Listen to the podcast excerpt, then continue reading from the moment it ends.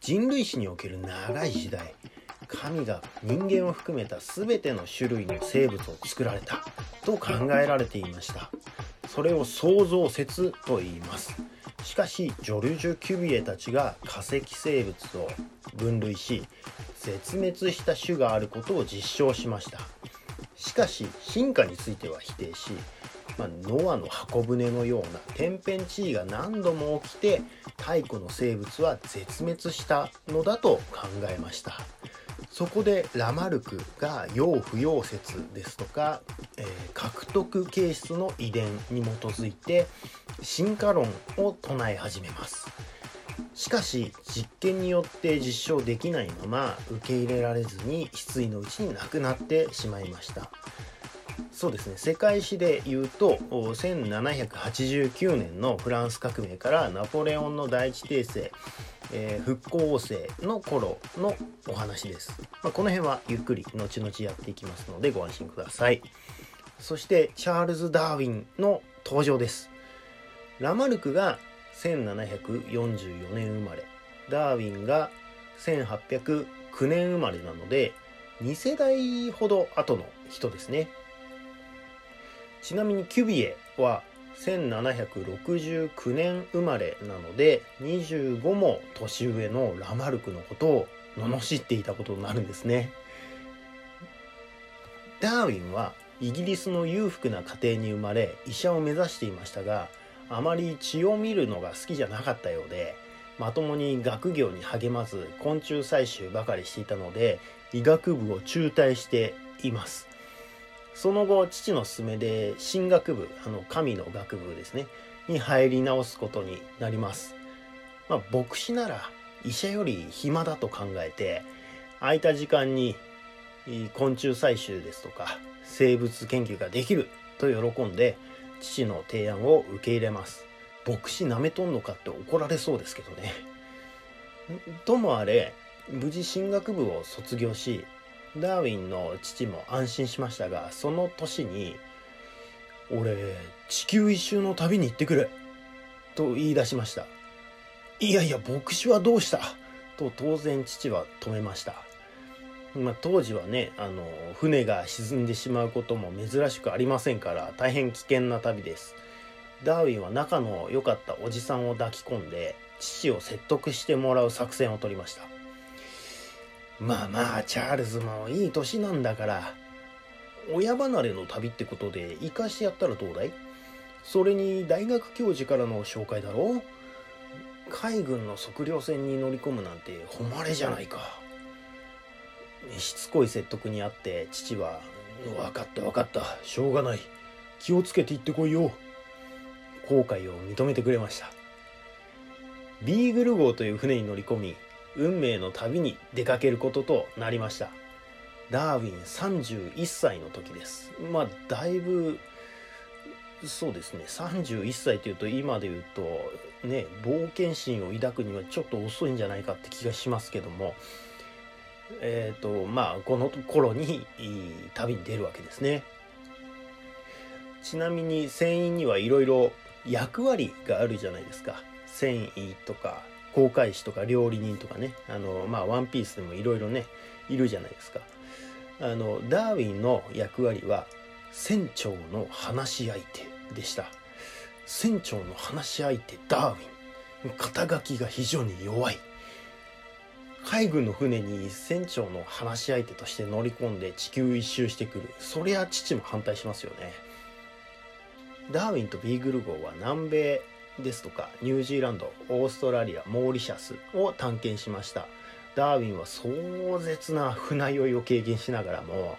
未知の生物を見るたびにワクワクが止まりません。南米の南端マゼラン海峡を越えてガラパゴス諸島に到着します。そこには見たこともない巨大なカメイグアナやペンギンがいる。フィンチという鳥は島ごとにくちばしの形が違う。ゾウガメも甲羅の形が違う。うわ何これめっちゃ楽しい。いろいろねスケッチとかしながら動物たちに興奮していると船長が「はいじゃあもう終わりだよ。次ニュージーランド方面行きます」えー、もうガラパゴス諸島終わり？もうニュージーランド？みたいな感じでダーウィンは冒険をあまりにも楽しみすぎてあっという間に地球一周の旅は終わってしまいました。冒険が終わった後にあれ？これフィンチとかよく考えると進化してるんじゃないの？気がついたんですがうわもう一回だけフィンチ見たいんですけどゾウガメ見たいんですけどと思いましたが当時そう簡単にガラパゴスまで行けませんのでひどく後悔したそうです。ダーウィンが考えた進化論はラマルクとは違って生物は直線的に進化してきたのではなく環境に合わせて無数に枝分かれすると考えました。フィンチは島によって餌が違うためにくちばしの形が違いました、穴から虫を掘り出すために細長いくちばしのものや木の実を食べるためにペンチのような形のもの、まあ、ゾウガメも島によって上の方にあるサボテンを食べるものとか下の方にあるサボテンを食べるもので形が違いました。しかしこの事実だけでは進化の証拠にはならないんですね。神がそのように作られたのだと言ってしまえば終わってしまう。要は神があそのゾウガメの首の形をそういう風に作ったんだよとか、えー、フィンチのくちばしの形をそれぞれ違う形に作りました。当然神は全知全能なんで、えーと、そういうこともできるはずですよね。そうそう言われてしまうと終わってしまうのでそこでダーウィンは緻密な論理をここから立てていったんですね、まあ、子が親に似るっていうことは子供が親に似るっていうことは経験的に誰でもその当時の人ももちろん知っています。つまり親の形質は遺伝しますよね。で品種改良のように形質の違う個体を交配すると、まあ、両親それぞれの形質を持った個体が生まれたりします、まあ、犬とかもそうですし、まあ、あと鳩とかね。当時品種改良が流行してたみたいなんで。で自然環境では生まれた子供の多くは死んでしまいますよね。過酷な環境なんで。で生き残ったものしか親になれません。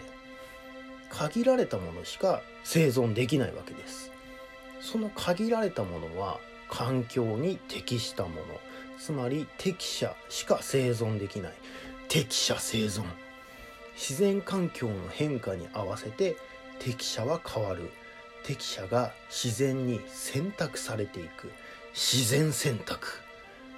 これがダーウィンの進化論です。つまり前回もお話しした通り犬の品種改良とかを考えると人為的にであれ